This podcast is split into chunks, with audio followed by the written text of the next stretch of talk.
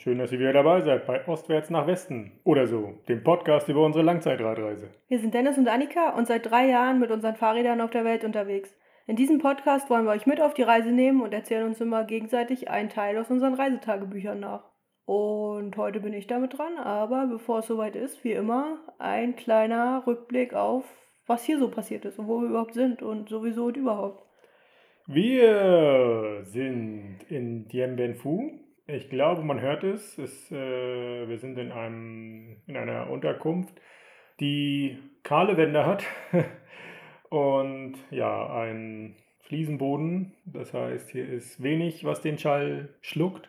Deswegen könnte die Tonqualität ein bisschen gewöhnungsbedürftig sein, aber so ist das halt. Authentizität ist das Stichwort. Ja, wir ja, sind ja, haben angekündigt beim letzten Mal, dass wir mit dem Bus nach Sapa fahren. Das haben wir gemacht. War auch eine spannende Erfahrung. Hat erstmal soweit alles ganz gut geklappt. Äh, ja. Busse hier, wenn sie eine größere Distanz zurücklegen, egal ob sie am Tag oder über Nacht fahren, sind so als Schlafbus irgendwie ausgelegt.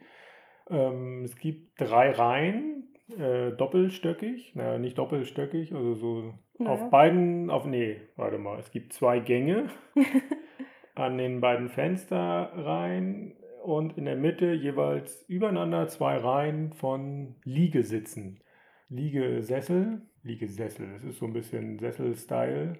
Man hat dann da, ja, man liegt da drin, man kann den Sitz nicht verstellen. Es ist ähm, die unbequemste Art, wie man liegen kann. Also Beine oh. lang, aber der Oberkörper weder ganz flach noch gerade. Ja, es ist 45 Grad wirklich auch nicht, ne? Ja, ein bisschen Wenig, weniger. Weniger. Also der war ein bisschen gewöhnungsbedürftig und naja, Vietnamesen sind kleiner. Echt? und die Füße steckt man quasi ja, so rein. Da ist oben drüber so eine Ablagemöglichkeit, so eine Art Tisch. Und ähm, ja, dann bist du da irgendwie so gefangen mit den Füßen, obwohl du eigentlich äh, Freiraum hast, aber das war irgendwie, ja, Füße ausstrecken war nicht so, mich, bei mir zum Beispiel, zumindest.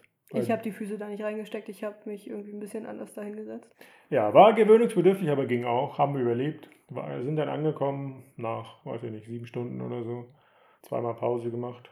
Ähm, ja, und dann waren wir in Sapa, wir haben da dann sofort ähm, ja, das äh, andere Klima wahrgenommen. Auch ein, ein touristischer Ort, da ist der höchste Berg in Indochina. Das ist so das Highlight und auch die Gegend drumherum ist ähm, ja, sehr traditionell. Es gibt so ein paar Dörfer, die ja, die Tradition so bewahren, wo ja, so gewisse Volksgruppen leben. Ja, so geht so ein bisschen in die Richtung, wie sie früher gelebt haben. Ja, bewahren halt einfach die Tradition. Und ähm, ja, dafür ist Sapa so ein bisschen berühmt und die Aussichten natürlich, das ja, haben wir da genossen und das war dann so der Ausgangspunkt, um im Norden von Vietnam zu fahren. Und ja, es war super, super anstrengend natürlich, weil auch hier ist es warm.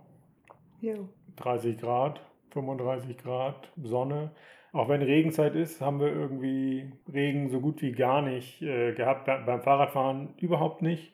Gestern hatten wir hier mal ein bisschen, oder heute Morgen hat es ein bisschen geregnet. Also schon ein bisschen doller, nicht ein bisschen. Ja, aber unter Regenzeit stellt man sich mal was anderes vor. Ja, ne? So massiven Regen irgendwie jeden Tag, aber haben wir irgendwie gar nicht so erlebt bisher.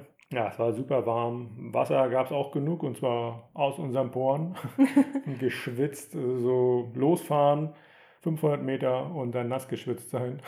Ja, das, das Miese ist ja, dass wir Pullover tragen, um so ein bisschen Sonnenschutz zu haben. ja, am ersten Tag sind wir ohne Pullover gefahren, also so kurzärmlich und äh, auch mit zweimal Sonnencreme hat ähm, das so, ja, nicht zu richtigen Sonnenbrand, aber so Ansatz von Sonnenbrand geführt und dann war so klar, okay, wir brauchen äh, obenrum was Langärmliches, was natürlich ja, nochmal irgendwie wärmer ist, aber ja, die Sonne abhält, das ist die Hauptsache. Genau.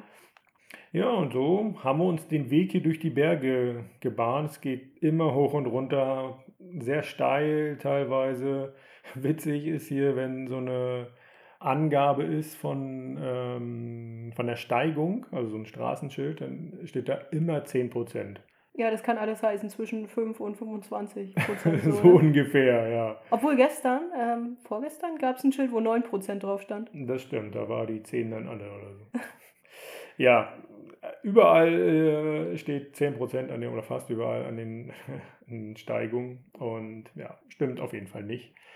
Ähm, teilweise echt ein paar harte Steigungen dabei, aber die Aussicht, die Landschaft wirklich wunderbar und, und so ein paar Seen vorbeigefahren, Fluss natürlich. Auch wenn es natürlich immer hoch und runter geht, aber ja, wenn du oben bist, hast du natürlich den Blick ins Tal und ähm, ja, so ein bisschen in die Berge rein. Bergformationen sind hier auch ja anders. Sind so, ja, in der Ich glaube, man nennt es Karstgebirge. Karstgebirge, okay, das heißt. Na, als wir in Sapa angekommen sind, da waren das ja so eher so runde, runde Berge, so Rolling Hills hätte man äh, in, im englischsprachigen Raum gesagt. Aber ähm, je weiter wir gefahren sind, desto eckiger sind die geworden, mehr oder weniger. Ne? Also äh, deutlich steilere Wände, sodass dann da keine Pflanzen mehr dran wachsen können und halt man den Stein sieht, der so ja, am, an der Felswand rauskommt. Ja, das sind so ja, Felsen, die in der Landschaft rumstehen. Ja. Teilweise bis nach oben hin bewaldet. Auch die äh, Flora hier sehr vielfältig. Wenig Blumen, man sieht wenig Blüten. Hat jetzt so ein bisschen angefangen, aber so ähm, eigentlich sind das fast nur Bäume. Und ja, Jeder Quadratmeter Land, der gerade genug ist, wird zum Reisanbau genutzt. Unter anderem, genau, Reis, ähm, Mais gibt es hier noch. Was hat man noch? Was haben wir Tee. noch gesehen? Tee ganz viel. Oh Aber ja. der Tee, der wächst halt auch auf steileren Hängen, also da braucht man es nicht so gerade haben. Ja. Bananen gibt es viele. Kaffee haben wir auch ein bisschen gesehen. Ja, also ganz vielfältig und ähm, ja, vieles wird dann auch auf der Straße auf so einer Plane getrocknet und eine Frucht, Pflanze, was auch immer, haben wir noch nicht identifiziert, was es ist. Auf jeden Fall riecht man sie schon von weitem. Manchmal, ähm, ja, fährt man irgendwie durch die Gegend und es riecht schon so ein bisschen zitronig, limonig. Es riecht, es riecht wie Eistee Zitrone. Okay. Und ja, dann fährt man so um die Kurve und dann sieht man da so, ja, so, keine Ahnung, 5, 6, 7, 8, 9, 10 Planen mit dunklen, kleinen Früchten, Beeren. Ja. Irgendwie keine Ahnung genau, was es ist. Ähm, haben wir noch nicht rausgefunden. Aber das hat einen sehr angenehmen Geruch, also so, so einen erfrischenden Zitrusgeruch. Ähm, ja, das angenehm. Auch der Tee riecht sehr angenehm, wenn man da vorbeifährt. Also die Leute legen hier halt Planen auf die Straße und äh, breiten da die Pflanzen drauf aus, um sie zu trocknen. Ne? Also da liegt manchmal Reis, manchmal Tee, so. Das liegt dann Mais. halt vor den, vor den Ja. Häusern einfach auf der Straße. Ja, oder noch sonst. Ja, da wo die Sonne hinkommt. Absolut. Ja. Und ja, so dieses Dorfleben so zu sehen, wenn wir da so durchfahren, das war auch sehr, sehr interessant. Es wirkt alles sehr gelassen, ne, sehr ruhig. So, die Leute sind alle natürlich beschäftigt, aber trotzdem wirkt das alles sehr, ja, ruhig einfach. Also unaufgeregt. Ja, unaufgeregt ist das richtige Wort, ja. Ähm, Ruhig ist nicht, die sind ja immer alle irgendwie laut. Ja, klar. So die, die vietnamesische Sprache ist so. Also erstmal, wir haben natürlich ein Riesenproblem, mit den Leuten irgendwie in Kontakt zu kommen, weil Englisch ist sehr schwierig und Vietnamesisch ist für uns, wow, ja, also ganz, ganz schwierig. Äh, um nicht zu sagen, fast unmöglich, da irgendwie so reinzukommen, so einzelne Worte auch mal aufzunehmen. Ähm, wir haben ein, zwei Sachen versucht und dann sagt man das, aber dann, ja, dadurch, dass das so eine äh, Sprache ist, die sehr auf Betonung Wert legt, auf Laute, wie man sie bildet, ähm, ja, verstehen die uns dann einfach nicht. Ja, ein Wort äh, kann irgendwie fünf, sechs verschiedene Bedeutungen haben, je nachdem. Ja, und im Zweifel beleidigst du jemanden, Ja, und das wenn du das falsch betonst. Aber äh, wir kommen ja eigentlich schon ganz gut in Kontakt mit den Leuten, weil die sehen uns immer und äh, dann Ja. holen sie alles Englisch raus, was sie können. Und das besteht aus Hello. Ja, Hello. super, super niedlich. Das ist so das Attribut, was wir ähm, ja eigentlich so immer finden. Für die Vietnamesen, wenn wir so durch die Dörfer fahren, sind es ähm, ja die Frauen und die Kinder, die da vor den Häusern sitzen oder irgendwas da an ihren Häusern machen und ähm, ja, winken dann, lächeln und ja, rufen Hello. Kinder rennen oder fahren mit dem Fahrrad manchmal hinter uns her, so ein bisschen alles sehr, sehr freundlich äh, natürlich. Aber trotzdem, wenn man, ich glaube, wenn man anhalten würde und man, die würden merken, okay, das ist natürlich kommunikativ sehr schwierig, dann ist sofort so eine Barriere da. Und ja, so asiatische Kultur, man möchte, ähm, ähm, wie sagt man? Nicht das Gesicht verlieren? Genau, nicht das Gesicht verlieren, sich nicht, ähm, ja, nicht, nichts Peinliches machen und deswegen ja, ist dann doch eine Distanz da. Ja, also es ist ja oft so, dass, dass wir angesprochen werden, wenn wir irgendwo mal einen Kaffee trinken gehen oder irgendwo sitzen, irgendwo ankommen, keine Ahnung. Manchmal ist dann da eine Gruppe Leute und die will dann uns fotografieren. Also da müssen wir mit jedem da ein Selfie machen und dann in allen verschiedenen äh, Kombinationen von Menschen, die da sind. Und wenn die Selfies gemacht sind oder wenn die Fotos fertig sind, dann war es das auch mit der Kommunikation, ne? Alle freuen ja. sich so, ah, haha, thank you, thank you und dann äh, sind sie weg. Genau. Es gibt ein paar, die so ein bisschen ähm, mit dem Google Translator, der überraschend gut funktioniert, ähm, kommunizieren. Aber das ist auch wirklich sehr, sehr wenig. Ja, sehr spannend. Aber äh, äh, nicht-asiatische Menschen sind hier auf jeden Fall ein großes Highlight, das haben wir schon erfahren. Gerade hier in der Region, je mehr man sich von Touristenregionen äh, entfernt, desto auffälliger wurde das. das ja. Ähm, ja, es ist das Aussehen natürlich, andere Schädelform, Gesichtsform und was ganz äh, witzig ist für alle, ist die Größe. Wir, selbst du, selbst ich, ja. sind ja viel, viel größer als die Vietnamesen und gerade bei mir gestern, als wir hier an der Unterkunft angekommen sind, da hat so eine vietnamesische Gruppe irgendwie, Familie, weiß ich nicht, gerade das, äh, äh, die Unterkunft verlassen. Und ähm, ja, die mussten alle ein Foto mit uns machen und haben sich dann äh, tierisch darüber amüsiert, äh, nachdem sie die Fotos gesehen haben, wie groß der Unterschied ist. also die, ja, die Omis, die gingen dir bis an die Brust oder so, ne? Ja, die waren nicht so ganz groß. Also das ist auch so die Durchschnittsgröße, glaube ich. Ja, sind nicht so ganz groß die Menschen hier. Und ja, das ist auch ähm, übrigens ein Grund, warum ich, äh, ja, in Hanoi haben wir nochmal für mich ja, Sachen eingekauft, das haben wir, glaube ich, letztes Mal schon angerissen. Ne? Mhm. Und haben wir auch gesagt, welche Größe das ist. Nö, ich glaube nicht. Also ich habe äh, jetzt äh, eine Unterhose an in 3XL. Und Aber ich, wir waren mal auf einem Markt, da hatte man dir eine 5XL-Hose gegeben, die zu klein war. Ja.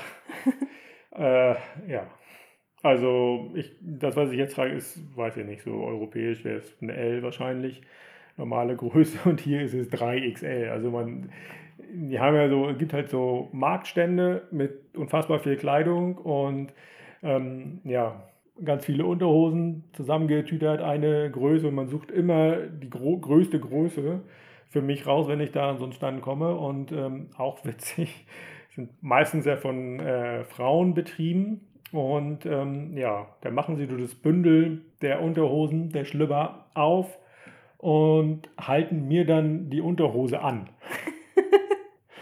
Und dann um zu gucken, zu, zuerst stretchen die sie so ein bisschen, ne? Ja. Äh, so, um zu zeigen, hey, die wird noch größer und dann halten sie sie mir an. Immer sehr niedlich. Dann stehst du da mitten auf dem Markt und ähm, ja, so eine kleine vietnamesische Frau hält mir dann einen Schlipper an. Ja, sei froh, dass sie ihn dir nicht anzieht. ja, aber hat geklappt, hat funktioniert. Ich trage jetzt 3XL und äh, bin glücklich. Das ist fein, ne? ja.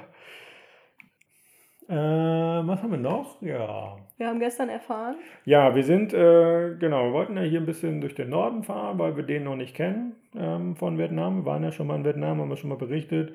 Und ähm, ja, Berge und dann ab nach Laos war die Idee, ähm, um ja, dann Laos zu befahren, auch dort im Norden.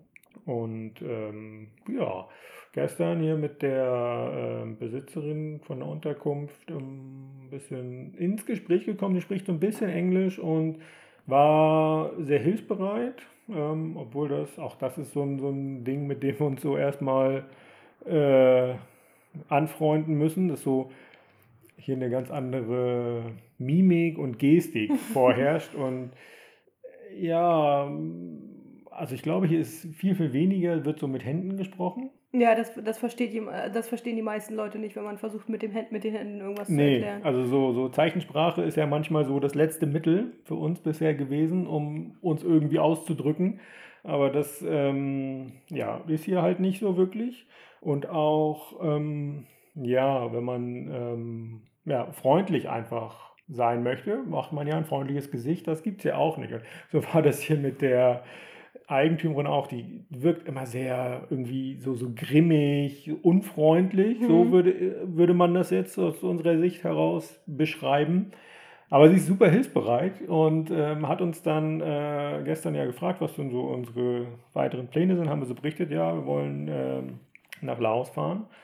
Und weil hier ist eine Grenze direkt in der Nähe, 35 Kilometer oder so. Und ähm, ja, wir wissen, dass wir ein, ein Visum brauchen für Laos, ähm, haben aber ähm, vorher gewusst oder haben uns vorher informiert, okay, es gibt Visa ähm, on Arrival, also wenn man an der Grenze kommt, kriegt man da dann ein Visa. Und das geht halt an in sogenannten internationalen Grenzen. Nicht jede Landgrenze ist als internationale Grenze gekennzeichnet, also international heißt dann, dass da auch Leute die nicht Laoten oder halt von dem jeweiligen Nachbarland ähm, Bürger sind, die Grenze überqueren können. Und ja, das ist diese Grenze hier. Also haben wir gedacht, ja, okay, läuft. Können wir machen. Und ähm, ja, sie sagte dann hier, ah, nee, gibt, gibt's nicht, ähm, die machen das hier nicht mehr. Und ja, haben wir noch mal ein bisschen recherchiert, ein bisschen genauer geguckt und über, keine Ahnung, 48 Umwege haben wir das denn auch tatsächlich gefunden, dass das seit zwei Jahren ungefähr, zweieinhalb Jahren, an dieser Grenze hier keine äh, Visa on Arrival mehr gibt. Das heißt, wir kommen da nicht rein. Und ähm, nächste Schwierigkeit, äh, wir haben dann geguckt, okay, welche Grenze zwischen Vietnam und Laos kann das denn? Ja, es gibt genau eine Grenze, die das kann und die ist äh, 900, 1000 Kilometer entfernt. Die ist so ungefähr, naja, so im unteren Drittel von Vietnam. Und ja, könnte man ja problemlos in zwei Wochen Fahrradfahren machen. Nein, könnte man auch nicht. ja, könnte man, aber wäre anstrengend. Ähm, also ich könnte noch zwei Wochen hier im Land bleiben, aber du naja, bei äh, die hat das ja mit dem Visa nicht so richtig genau, geklappt. Genau, ich habe kein E-Visa bekommen. Deswegen. Beziehungsweise ich habe es bekommen, aber zu spät für ja, Vietnam. Ja, und deswegen haben wir jetzt noch drei. Zwei? Heute ist Donner Dienstag. Ja, ne? Dienstag? Mhm. Ja. Am Donnerstag ähm, müssen wir das Land verlassen. Ähm, also du. Und ja, ansonsten wird es teuer, das haben wir auch schon herausgefunden. Kostet dann irgendwie. Das äh, kommt drauf an. Also, wenn man weniger als 16 Tage überzieht, dann kostet das pro Tag zwischen 22 und 88 Dollar. Ja. Was auch immer das bedeutet. Hängt dann von der Wetterlage ab. Ja, das wollen wir natürlich äh, umgehen. Und ja, wir haben jetzt zwei Tage Zeit, um diese 1000 Kilometer zurückzulegen und da an die Grenze zu kommen. Und ja, gibt natürlich nur eine Möglichkeit: Busfahren. Das haben wir ja, jetzt in die Wege geleitet. Wir werden heute Abend in ungefähr drei Stunden, vier Stunden mit dem Bus nach Hanoi aufbrechen, werden morgen früh, am Mittwoch früh dort sein und dann am Mittwoch, am späten Nachmittagabend weiterfahren, dann in die nächstgrößere Stadt äh, an der Grenze, sind dann dort morgens um vier oder so und haben von dort noch 85 Kilometer bis zur Grenze, einmal am Berg hoch. Ähm, ja, und dann gucken wir mal, dass das funktioniert. Wir sind dann quasi ja, am Donnerstag, kommen wir, wenn alles gut läuft, mit dem Bus 85 Kilometer vor der Grenze an, fahren dann diese 85 Kilometer und versuchen dann das Land noch am letzten Tag, am letzten Tag, wo es möglich ist, zu verlassen. Und dann hoffen wir mal, dass wir dort in Laos reinkommen. Dann müssen wir nur noch eine Woche Urlaub machen in Laos, um dann wieder äh, uns erholt zu haben vom Busfahren. Ja, schauen wir mal. Also das wird ähnlich sein. Wir werden wieder so diese Schlafwagenbusse haben. Werden wir überleben, kein Problem. Glaube, dadurch, dass wir jetzt ja wirklich nachts unterwegs sind, ähm, werden wir dann noch schlafen und dann passt das schon. Ja, ähm, ja, so haben sich die Ideen äh, schon mal geändert. Wir hatten schon, bevor wir die Informationen hatten, uns schon überlegt, oh, wie fahren wir in Laos, was wollen wir uns da angucken und so. Ja, und jetzt fahren wir an einem ganz anderen Punkt in das Land rein und überlegen uns dann nochmal, was wir tun. Haben ganz andere Möglichkeiten, uns Dinge anzusehen. Ja, ist das nicht toll? Ja, ich freue mich. Ja, schauen wir mal, wie sich das so entwickelt. Also ja, Vietnam hat hier schon wieder ganz schön viel Zeit in Anspruch genommen. Was hat sich denn in Aserbaidschan so entwickelt? Welch eine tolle Überleitung. Ja, da, toll, oder? So, so ganz, äh, habe ich auch minutenlang drauf hingearbeitet, auf diese Überleitung. Genau 22 Minuten. Ähm, Aber hatten, hier ist so viel passiert. Das stimmt, ja. In Aserbaidschan ja nicht so, ne? wir haben ja beim letzten Mal damit geendet, glaube ich, dass wir erzählt haben, dass langsam Flugverkehr wieder aufgenommen worden ist äh, zwischen Baku und Istanbul. Also das war so die erste große Verbindung. Einzige. Na, Für es, ganz, ganz lange die einzige. es wurden danach noch andere Verbindungen. Ja, aber das hat ja Monate noch gedauert. Nee. Okay. also Dann die, nicht. Die, die erste und bis dato einzige. Frau, Frau Besserwisser weiß das besser. Ja, man hätte danach irgendwie zwei, drei Wochen später auch direkt nach Deutschland fliegen können von, so. von Baku aus. Aber haben wir nicht, weil wir haben ja die erste Chance genutzt, die sich aufgetan hat und sind, ähm, wollten äh, nach Istanbul erstmal ausfliegen. Und wir waren nicht die Einzigen, die das wollten. Wir waren nicht die Einzigen, die das wollten. Ungefähr alle Ausländer, die zu dem Zeitpunkt noch in Aserbaidschan waren. Aseris glaube ich auch. Ne? Also das war, ähm, ja, man muss sich das so vorstellen, es kam diese öffentliche Meldung, ich weiß gar nicht, haben das, glaube ich, über Facebook verfolgt, über irgendwelche Newsseiten, ähm, die auch auf Englisch berichtet haben, meine ich. Und ähm, ja, dann ging es los. Ne? Man, es war auch sofort die Das Meldung, eine dass man Auf, äh, dass man, dass man das online machen kann. Das hat natürlich, war total überlastet. Ja. Dann, ähm, ja, irgendwie haben ganz viele Leute unter den, den, unter den Post von ähm, Aserbaidschan Airlines natürlich kommentiert und haben wir das da so ein bisschen mitverfolgt, was da so die Informationen sind. Jeder wusste irgendwie so ein bisschen, hat das da dazu gepackt. Und ja, Kontakt aufgenommen haben wir, glaube ich, nicht. Nee, wir hatten nein. irgendwann mal dann Kontakt aufgenommen, um das mit den Fahrrädern zu klären, aber das hat auch nicht funktioniert. Nee, äh, wir haben hier, ich, ich habe hier auch geschrieben, am 24.06. haben wir es erfahren, dass ab 1.07. viermal die Woche nach Istanbul geflogen wird. Das war so der erste Step und das war eine, eine riesengroße Sache. Und weil das dann halt so groß war, dass alle total aufgeregt waren, haben sie das dann ausgebaut auf einmal am Tag, glaube ich, ein oder zweimal sogar, ein paar Wochen später.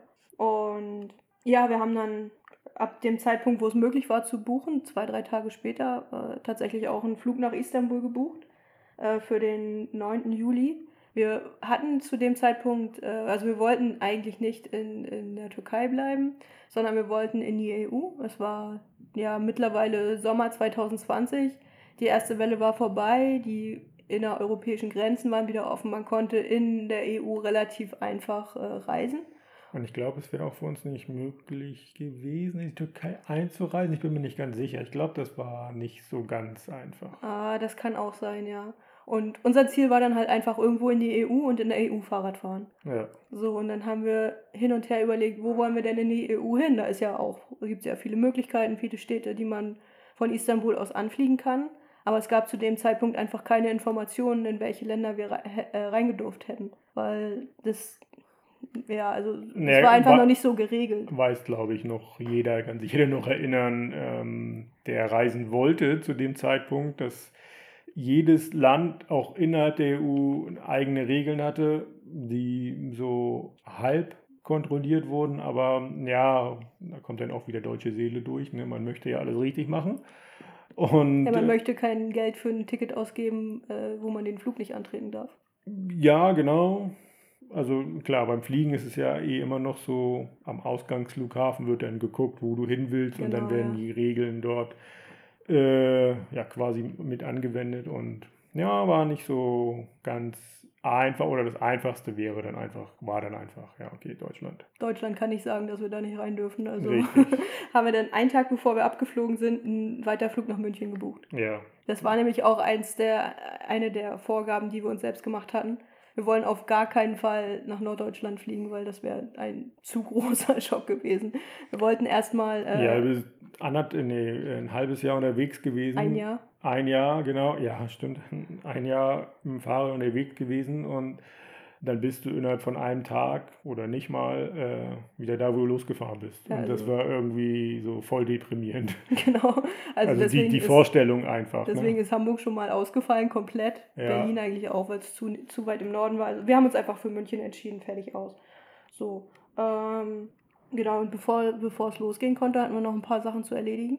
Das erste Mal fliegen für uns mit Fahrrädern. Das heißt, das Oh erste ja. Mal äh, große Kartons besorgen, Fahrräder da reinbringen. YouTube-Videos gucken, wie man das am besten macht. Genau. Wir wie haben, man ein, ein Fahrrad äh, flugfertig macht. wir haben, wir sind ein wenig daran gescheitert, unsere Pedale abzuschrauben. Oh ja. Weil ähm, das linke Pedal muss in einer, oder die Schraube am linken Pedal muss in eine andere Richtung gedreht werden als am rechten Pedal. Und wenn man das versucht in die gleiche Richtung zu drehen, dann geht das nicht. Also man muss die Schraube immer in Richtung Hinterrad drehen und das Ja, sind zwei verschiedene ja. Richtungen. So, das wussten Und, und das Problem war auch, also wir haben nicht dieses, ähm, dieses Pedal, wo du dieses extra Pedalwerkzeug, Spezialwerkzeug hast, um so eine quasi so eine Art Mutter zu lösen, sondern ja, es ist ein Imbus auf der Rückseite der Pedale, des Pedalarms. Und ja, wir haben halt nur so einen Imbus, der, keine Ahnung, vielleicht 20 Zentimeter lang ist. Und naja, Hebelwirkung, Physikunterricht und so, ne? Das funktioniert nicht. Das war ganz schön schwer. Das haben wir jetzt übrigens, äh, als wir nachher neu geflogen sind, auch nicht hinbekommen. Ne? Also wir haben, wir haben den ganzen Pedalarm abgenommen bei beiden Rädern, aber nur auf einer Seite, um die Fahrräder in die Box zu kriegen, weil die, Ja. weil es komplett, also es ließ sich nicht mehr öffnen, weil da zu viel Staub drin ist.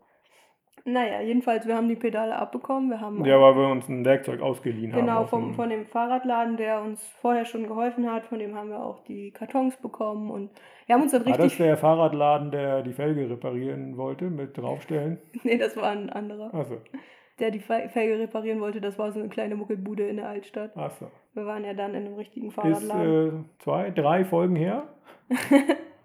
Hört mal rein.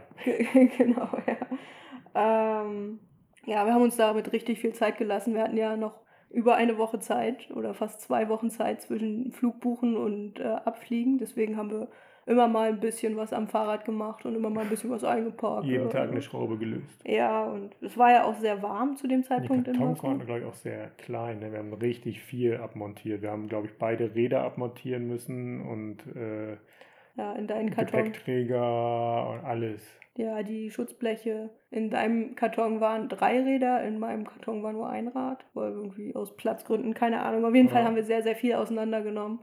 Und ja, das war irgendwie nicht so cool, aber wir hatten ja die Zeit. Ja, und bevor wir losfahren konnten, hatten wir ja noch ein paar Sachen zu erledigen. Wir erinnern uns ja, wir haben ja eine Katze gehabt äh, in Baku und die konnten wir leider Gottes nicht mitnehmen zurück in die EU. Deswegen haben wir ähm, auf Facebook versucht, jemanden zu finden, haben auch jemanden gefunden. Ja, war ein bisschen so, also zum einen natürlich haben wir die Katze sehr lieb gewonnen. Ja, den, den kleinen Neo. Ähm, ist ja doch auch schon ganz schön groß geworden Mhm. und ja, hat mit uns ja quasi so die Welt um ihn herum so ein bisschen entdeckt. Das war wir ja, haben ihn verwöhnt ohne Ende. verwöhnen ohne Ende natürlich. Und ja, wenn man so sieht, wie so Aserbaidschaner mit Tieren umgehen, war schon ein bisschen ähm, schwi- schwierig. Ja, das ist so ein anderes Verhältnis zu Tieren insgesamt. Ne? Das ist Mhm. so Nutztier. Auch eine Katze ist ein Nutztier, weil jagt Mäuse und so. Ne? Hm. Also das ist äh, ähnlich wie hier in Vietnam, das sind auch alles so Nutztiere eher. Hm. Und ähm, Ja, von daher, ne, bei uns ist ja Katze eher ja, wirklich ein Haustier, so ein Kuscheltier, so ein, weiß ich nicht, muss man lieb haben, ne? Mhm. Und das war da eben nicht so und deswegen, ja, war schwierig. Aber Wir haben- haben, wir gefunden. Wir haben jemanden gefunden und zwar Mokta aus Ägypten. Der hat uns und in Ägypten sind Katzen heilig. perfekt. Ja. Wir äh, haben den Neo dann auch ein paar Tage bevor wir geflogen sind zu ihm gebracht. Also er hat natürlich keine Katzenbox gehabt oder so, sondern wir haben ihn dann einfach in den Stoffbeutel gepackt und unter den Arm genommen Und sind Taxi gefahren. und sind Taxi gefahren zu ihm. Und ähm, ja, Volltreffer für Neo, glaube ich, weil äh, der Mokta lebte in einer riesengroßen Wohnung, irgendwo in einem richtig tollen Stadtteil, noch alleine, hat irgendwie Familie in Ägypten gehabt, die noch nachkommen sollte. Und er ist Koch in einem vier, fünf Sterne Hotel gewesen. Keine Ahnung. Auf jeden Fall hat er uns, oder war eine der ersten Fragen, die er uns gestellt hat, ob die Katze denn selbstgemachtes Essen essen würde. Und da wussten wir, dass es dem da wahrscheinlich sehr gut geht. ja, auf jeden Fall, ja. Ja, ihm geht es auch noch gut. Genau, das denke ich. Ähm, ja, was gab es noch zu erledigen? Wir brauchten natürlich einen Corona-Test, Ja, weil man den brauchte zu dem Zeitpunkt noch zum Fliegen oder überhaupt um in den Flughafen reinzukommen. genau, das war, also man brauchte, um in den Flughafen zu kommen, einen äh, Test. Was war das dann noch? Weiß ich nicht. Also halt, klar, das Ticket. Also irgendwie waren da ein, zwei Vorgaben, die irgendwie sehr strange waren. Aber ja, Ja, wir hatten zum Glück eine Klinik, die einen Corona-Test gemacht hat, gar nicht weit von, von dem Haus, wo wir gewohnt haben. Sind da dann hingegangen und naja, das war so aserbaidschanisch, wie man sich das vorstellt. Also es wurde schon darauf geachtet, dass man Überziehschuhe trägt, dass man sich die Hände desinfiziert. Es wurde Fieber gemessen, aber das war es auch. Also es wurde keinerlei Abstand gehalten, es wurden irgendwie keine anderen Regeln beachtet, sondern Hauptsache, man hatte die Überziehschuhe an, dann kann schon nicht so viel passieren. ja, das sind ja Regeln, die muss man ja befolgen. Ja. Wir haben den Test am nächsten Tag dann auch bekommen und er war negativ. Juhu. Ähm, deswegen konnten wir zum Flughafen fahren. Und zwar, wir hatten die Fahrräder ja schon eingepackt, deswegen sind wir da nicht mit dem Fahrrad hingefahren. Sondern haben uns äh, von jemandem hinbringen lassen, den wir auch über Facebook ähm, kontaktiert haben. Oder ich habe in so eine Baku-Expats-Gruppe oder sowas geschrieben, ob es jemanden gibt, der für Geld uns zum Flughafen fährt. Also ein Taxi, das halt groß genug ist, um, um zwei Fahrräder und viele Taschen mitzunehmen. Ne? Das war am 9.7., ne? Das war genau am 9.7. Ja. Nach wie vielen Tagen in Baku? Oh, warte. Das habe ich jetzt gar nicht äh, geschaut, oder? Wir sind bei Tag 388 losgefahren und bei 271 dort angekommen. Das sind das dann sind dann so pff, äh, fast 100 Tage, nee, über 100 Tage sogar, Wow. 117 Tage. 117 Tage in Baku. Dafür, dass wir da gar nicht hinfahren wollten. ja. Ja. Manchmal ist halt anders, als man denkt, ne? Hm. Auch in Vietnam ist das so. Ja, und ähm, ja, am Flughafen gab es dann die übliche ähm, Temperaturmessung vor dem. naja, so üblich war das dann noch nicht. Ja, doch, in, in Baku wurde auch viel vom, Ja, vom gut, Supermarkt Temperatur gemessen. Naja, aber da gab es ja, wie war denn das? Wir sind, erstmal haben wir natürlich so, so einen Gepäckwagen uns genommen Ja, man musste. und dann sind wir durch so eine, ähm, ich hätte jetzt fast gesagt Nebelmaschine, Desinfektionstunnel, ne? durch so einen Desinfektionstunnel durch. Mit, Ja. mit dem Wagen natürlich. Oder? Haben wir den Wagen Nee, der vorbeigeschoben? Der hat nicht der Wagen durchgepasst. hat nicht durchgepasst, deswegen haben die den, glaube ich, irgendwie anders desinfiziert. Also man ist nur mit Desinfektionsmittel da reingekommen. Also, Ja, und die Leute hatten auch, hatten die, ja doch, die Leute hatten dort auch äh, so einen Ganzkörperanzug an. Ja, genau. Also erstmal äh, sind wir ja relativ früh da gewesen, sodass wir viel Zeit im Flughafen verbracht haben. Und es gab genau einen Flug. Es ne? gab genau einen war Flug. nicht viel los. Der Flughafen war super leer. Im, Im Gate haben Spatzen gewohnt, die wir beobachtet haben, Ja, die rumgehopst sind. Und, äh, ja, da war. Also der war gar nicht so klein, der Flughafen. Nee, tatsächlich, ja. Und ähm, im Flugzeug selbst äh, waren dann die Stewardessen komplett in Ganzkörperanzügen. Aber ja, also die waren so hergerichtet, so äh, als wäre nichts, ne? So geschminkt, ihr hatten ihr, ihr komisches Kostüm an, Hm. in äh, ja, blau, türkis, whatever. Und ähm, dann da drüber ihr, ihren Ganzkörperanzug mit Maske und es haben quasi nur die Augen rausgeguckt. Ja, Das die sah- haben auch Handschuhe angehabt Hand, und alles. ja, Ja, das sah irgendwie sehr, sehr merkwürdig aus. Ja. Aber es war doch alles irgendwie entspannt. Ne? Also Es war alles irgendwie geregelt, aber sehr Ja. entspannt. Dadurch, dass er halt in dem Flughafen, der ja relativ groß war, aber dann halt nur ein Flieger ging. War das mit, der, mit dem Social Distancing auch kein Problem. Ne? Richtig, ja. Ja, der, der Flug war auch super entspannt und ähm, in Istanbul am Flughafen war dann schon ein bisschen mehr los. Aber wir sind da irgendwie, ich glaube, nachmittags angekommen und erst am nächsten Morgen weitergeflogen. Das heißt, wir haben da sehr, sehr viel Zeit gehabt. Ja, wir wollten eigentlich da irgendwo in so einem, ja, in so einer Rest Area. Ja, in so Schlafkapseln wollten wir schlafen. In der Schlafkapsel? Nicht. Doch. Ach so, die haben wir gesucht, aber nicht gefunden. Oder nee, die waren. Da die durften waren, wir nicht hin. Da durften wir nicht, genau. Die waren natürlich äh, wegen Corona äh, nicht verfügbar. Und dann haben wir irgendwie so andere äh, Dinger gesucht, ne? So einfach, ja, so, wo man sich ausruht, wo Sitze waren. Aber da war das echt kalt, irgendwie so, keine Ahnung, 20 Grad oder so, Klimaanlage. Die Luft war richtig räudig und dann sind wir da in so ein Terminal-Hotel gegangen. Das war im Flughafen drin selber, in dem Terminal. Ja, Ja, bevor wir da hingegangen sind, äh, haben wir natürlich nochmal einen Corona-Test gemacht. Für die Einreise nach Deutschland, Ah. weil der Test aus Baku älter als 72 Stunden war zu dem Zeitpunkt, als wir in Deutschland eingereist sind. Deswegen gab es in Istanbul witzig, am ja. Flughafen nochmal eine Teststation, wo Warte mal, der, der, der Test in Baku, der war auch richtig teuer, ne? Der hat der hat, glaube ich, 50 Dollar pro Person gekostet. 50 Dollar pro Person, ja. Und in, In- Istanbul am Flughafen hat er 14 Euro gekostet pro Genau, Person. ja. Ne? Ja, das war auch Und wir hatten das am nächsten Tag, das Ergebnis ja von wenigen Stunden. innerhalb von fünf Stunden, genau. Wir, ähm, das war so eine, auch wieder so eine, so eine absurde Situation, denn der, für den Test musste man in so eine Holzbox gehen und die, die Ärztin, die den Abstrich genommen hat, stand draußen und da gab es so eine Plexiglasscheibe mit so Löchern, durch die sie dann gearbeitet hat, um den Abstrich von der Nase und vom Mund zu nehmen oder Mund und Nase natürlich. Und dann das Ergebnis hat man sich dann von dem Schalter abgeholt irgendwann, wo, ja, wir sind in der Türkei, wo halt alle, alle auf einem Haufen standen und Social Distancing gibt's nicht, Masken Richtig. wurden nicht getragen. In der Reihe anstellen ist nicht, weil, ne? Nur Genau. wenn man, man kommt ja nur dran, wenn man sofort vorne an ging. Das war beim Anmelden für den Test schon genauso. Ja, also äh, vollkommen absurd. Und aus irgendeinem Grund, es haben irgendwie 20, 30, 40 Leute auf ein Testergebnis gewartet. Und aus irgendeinem Grund war nur unseres verfügbar. Also ich habe mich da auch lange angestellt und gewartet, habe mich da noch mit ein paar Leuten unterhalten, die ähm, Türken waren und nach äh, Düsseldorf fliegen wollten. Die sprachen halt Deutsch und ähm, die haben auch gesagt, die warten schon ewig, aber irgendwie unsere Ergebnisse gab es dann als erstes, sodass wir dann auch da abhauen konnten. Naja, wie auch immer. Vielleicht ist es auch einfach der blonde Frau Bonus gewesen. Hm, Ahnung. Aber man weiß es nicht so genau. In München am Flughafen hat es jedenfalls niemanden interessiert, ob wir einen Test dabei haben oder nicht. Ja, da sind wir, ja, das war auch so ein extra Terminal, ne, für Einreisen aus, Aus nicht, nicht EU-Ländern. Und ja, in dem Terminal, weiß ich nicht, an dem ganzen Tag sind irgendwie vier Flieger angekommen oder so. Und äh, ja, Passkontrolle natürlich. Passkontrolle, Social Distancing, hm, ging so. Um nicht zu sagen, nicht vorhanden.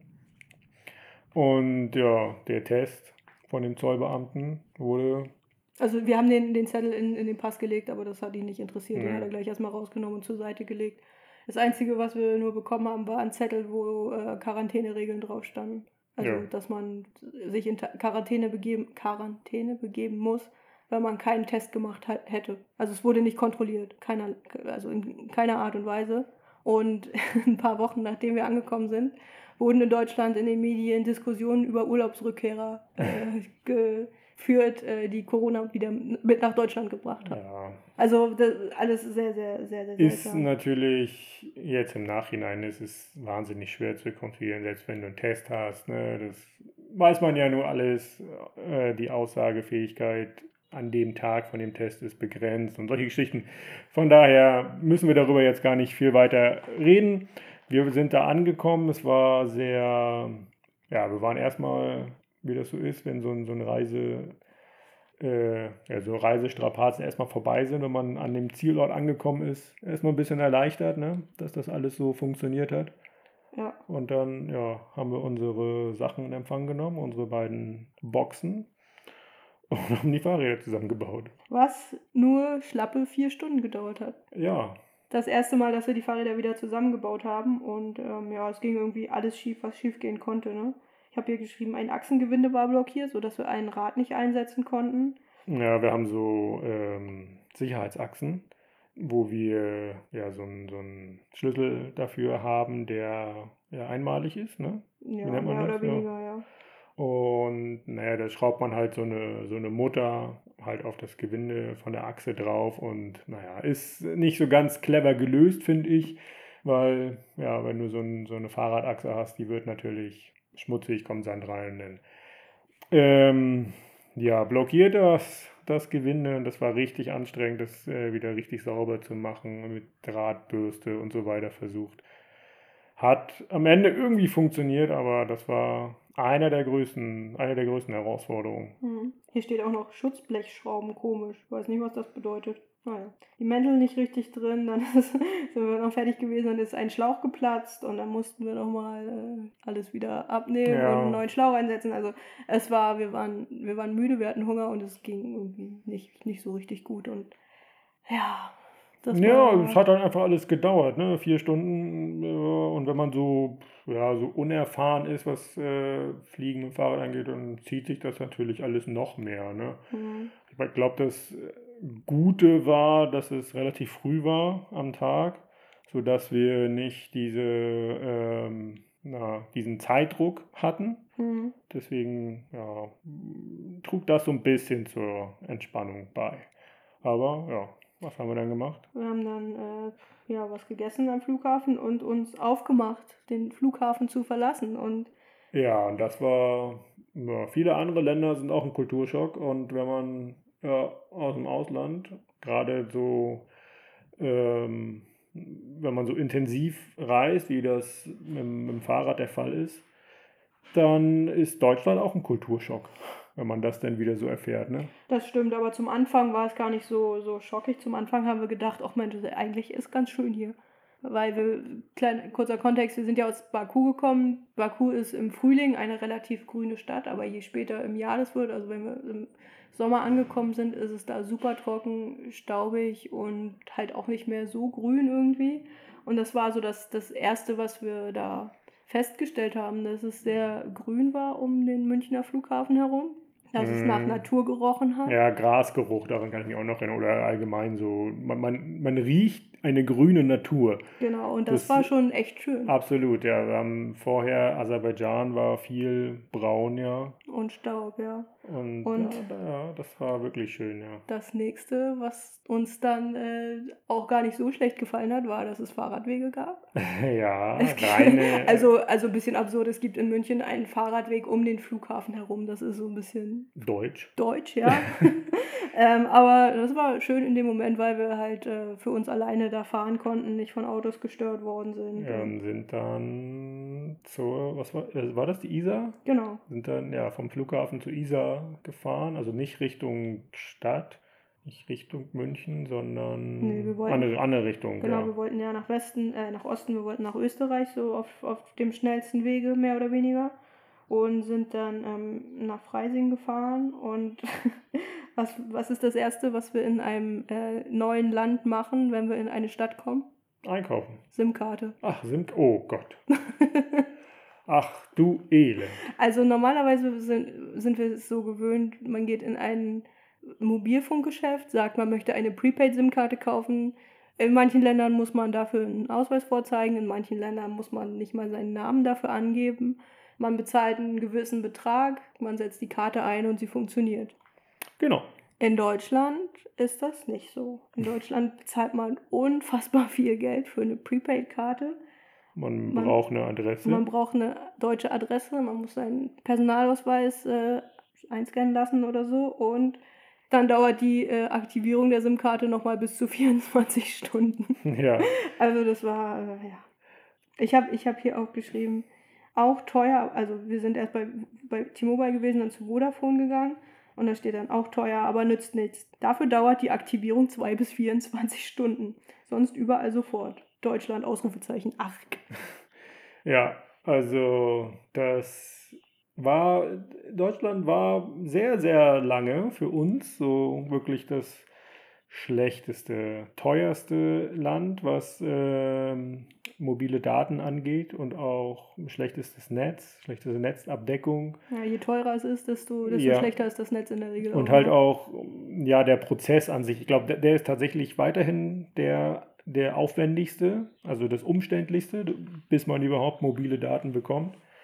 Ähm, ja, das war echt anstrengend. Und dann, ich kann mich noch erinnern, dann äh, ging das dann irgendwann. Und dann sind wir ja, an so einer Landstraße gefahren, Fahrradweg, glaube ich, machen dann Pause zwischen zwei Orten. Zwei, ich würde sagen, das waren Kleinstädte, konnten, ja, haben gesessen, haben nach links geguckt, die, den Kirchturm natürlich gesehen, haben nach rechts geguckt, die, an den anderen Kirchturm gesehen von dem anderen Ort und wir hatten keinen Empfang. Nicht mal, nee, gar nichts. Ja? Du bist mitten in einer zivilisierten, in einer bewohnten Gegend und du hast keinen Empfang. Und ja, das, ähm, Und das war noch nicht mal in Brandenburg. ja, sehr spannend. Aber ich weiß, was äh, uns auch relativ früh aufgefallen ist, ähm, als Riesenunterschied zu den Ländern, wo wir vorher waren, waren die ganzen Schilder. Ich habe ja aufgeschrieben, am, am, ein paar Tage später, ähm, Rasenmäher und Verbotsschilder. Okay. Ja, also wirklich Schilder, Straßenschilder an sich, also wirklich auch öffentliche Straßenschilder. Mhm. Keine Ahnung, also ich würde sagen, dass auch 80 Prozent davon wirklich unnötig sind, überflüssig, weil die eh keiner irgendwie wahrnimmt.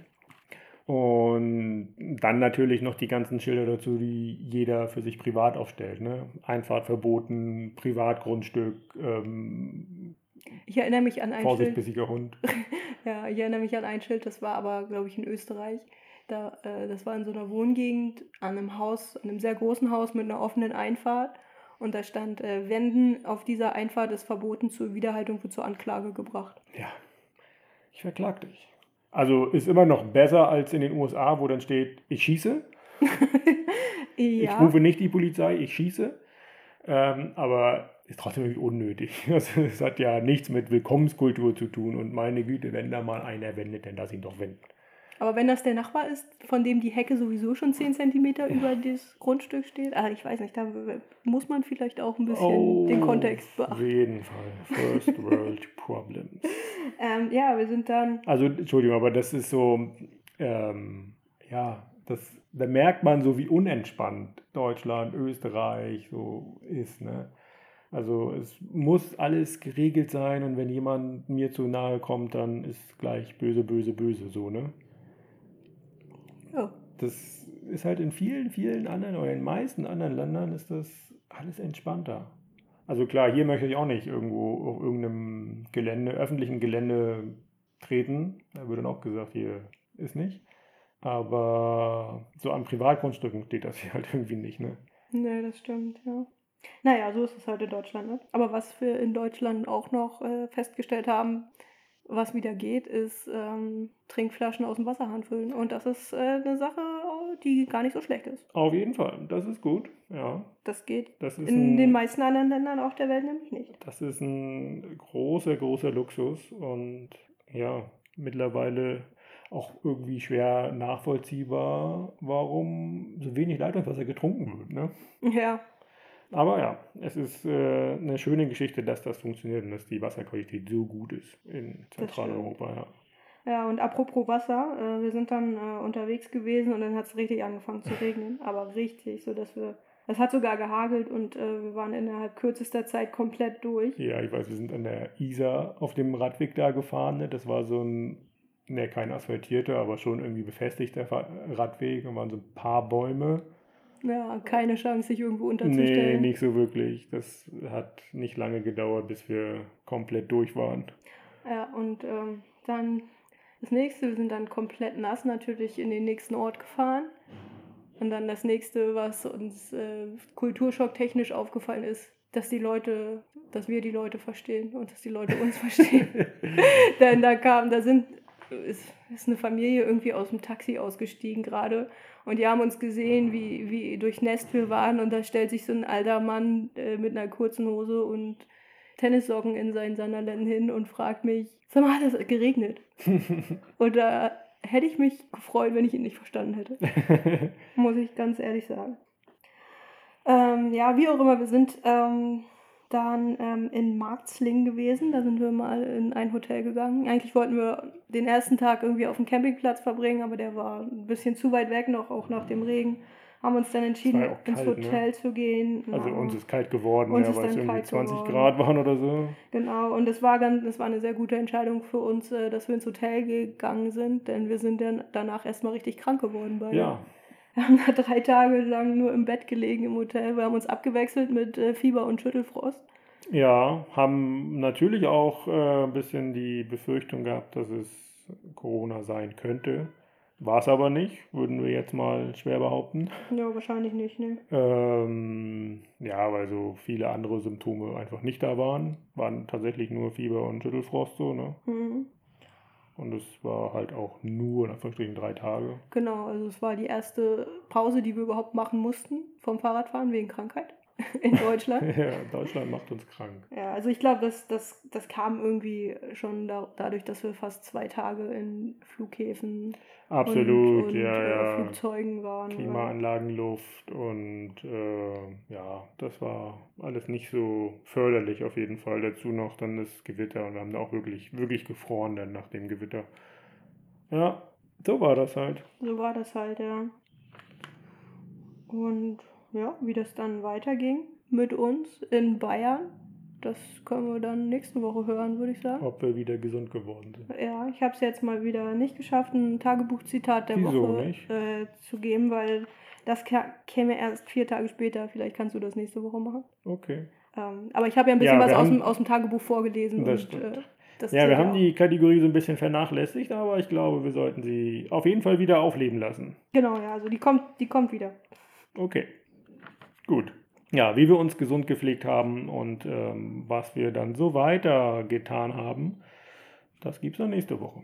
Und dann werdet ihr auch erfahren, ob wir es geschafft haben, rechtzeitig nach Laos zu kommen. Oder im vietnamesischen Gefängnis gelandet sind. Also wenn dann ja nur ich, ne? Ach so, das stimmt. Und dann ist ja nicht so schlimm. Was? Schade, dass man einen Stinkefinger nicht hören kann. Der war ganz schön groß. Okay. Was gibt sonst zu sagen? Ja. Vielen Dank an alle Hörerinnen, die uns so fleißig hören. Ähm, freut uns, jeder Einzelne, der dabei ist. Danke an alle, die uns unterstützen. Ja, auch das freut uns natürlich von ganzem Herzen. Vielen, vielen Dank. Ähm, hilft uns ähm, auch hier die, zum Beispiel mit dem Bus zu fahren. Und, ach, das können wir auch noch mal kurz erzählen, wenn man hier Bus fährt in Vietnam äh, und äh, ein Fahrrad mitnimmt, dann ist ja, ich weiß nicht, woran es liegt, an Sonnenstand oder Einstellung von dem jeweiligen Busfahrer, wie auch immer, ähm, was die zusätzliche Gebühr für das Fahrrad, für die Fahrradmitnahme betrifft. Also Fahrrad kommt natürlich unten in den Gepäckraum, hat also eigentlich null Auswirkungen auf irgendwas. Das Ist halt ein Gepäckstück, was da unten reinkommt, fertig. Aber ähm, als wir von Hanoi nach Sabah gefahren sind, haben wir genau das, äh, die gleiche Gebühr wie für, das, für die Fahrkarte selber nochmal pro Fahrrad bezahlt. Mhm. Ähm, und heute für den Bus von hier nach Hanoi bezahlen wir für das Fahrrad nichts. Für den Bus von Hanoi dann zur Grenze oder in die Nähe von der Grenze bezahlen wir Drei Viertel vom Ticketpreis so? ja drei Viertel von der Fahrkarte. Also irgendwie sehr merkwürdig. Ja. Man, man findet da kein System und ich glaube tatsächlich, dass das jeder so für sich entscheidet. Ja.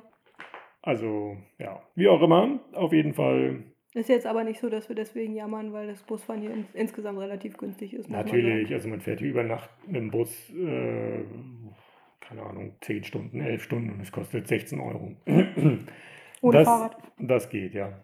Und ja, man kriegt eine Decke, man muss die Schuhe ausziehen, wenn man in den Bus geht. Das ist hier auch so ein, so ein Ding. Ich weiß, wir erzählen viel zu viel über Vietnam. Ne? Wir machen ja nochmal irgendwann eine Vietnam-Folge. Wir machen irgendwann nochmal zehn Vietnam-Folgen wahrscheinlich. Das stimmt. Aber ja, wenn man hier irgendwo ähm, in, also in ein Gebäude reingeht, in den Wohnbereich von einem Gebäude, ähm, dann zieht man die Schuhe aus, richtig? Ja. Ähm, es gibt meistens so einen Empfangsbereich, wo unfassbar große Holzmöbel stehen, pompös lackiert, lackierte Holzmöbel. Ähm, der ist noch Schuh, aber wenn man dann so eine Etage höher geht, dann Schuh aus. Da ist noch Schuh. Ähm, fürs Bad, weil hier ja meistens das so, weil es keine abgetrennte Dusche im Bad gibt, das heißt, das Bad steht immer unter Wasser, äh, gibt es da immer so kleine Schlappen davor, die man dann anzieht, um dann ins Bad zu gehen. Die gab es übrigens äh, auf den Busbahnhöfen auch, wo wir Pause gemacht haben. Das Ja. heißt, man ist ja barfuß im Bus. Wir haben einen kleinen Beutel bekommen, wo wir die Schuhe reingepackt haben. Und ähm, dann steigt man halt am Busbahnhof aus und da steht, stehen halt Kisten mit Latschen. Da muss man sich dann zwei zueinander von der Größe her und von links und rechts äh, passende Latschen raussuchen und dann, ja. Sehr merkwürdig. Ne? Also wenn man sich so, wenn man das so überlegt, ne, man kommt in den Bus rein, ziehst die Schuhe aus, um es irgendwie reinlich zu haben, Mhm. keine Ahnung, aber dann teilst du dir die Schuhe, die Latschen mit Hunderten von anderen Menschen. Ja, das ist irgendwie, nein. Äh, ja, wirklich merkwürdig. Aber diese Vorgehensweise ist auch der Grund dafür, warum hier quasi alle Menschen ähm, ja so Latschen tragen. So Schuhen, genau. Badelatschen oder irgendwelche anderen Sandalen, die hinten offen sind, irgendwie sowas. Ja, weil Latschen man, halt. weil man da halt schnell zwischen Latschen und Barfuß wechseln kann. Und man kann auf dem Feld damit arbeiten, man kann damit Fußball spielen, haben wir schon gesehen. Man macht alles damit. Ja, Problem? Nö, überhaupt nicht. Gut, reicht. Reicht. Also, vielen Dank an alle, die uns ähm, unterstützen, die uns folgen. Lasst gerne auf den jeweiligen Podcast-Plattformen eine Bewertung da. Freut uns sehr, hilft, dass ähm, ja noch mehr Leute auf den Podcast aufmerksam werden und ja, uns zuhören und unseren Geschichten teilhaben. Ihr könnt das auch selber gerne verbreiten, jeden, den ihr kennt, davon erzählen. Und ja, würde ich sagen, bis zum nächsten Mal. Vielleicht aus Laos. Hoffentlich aus Laos. Ja. Bis dann. Tschüss.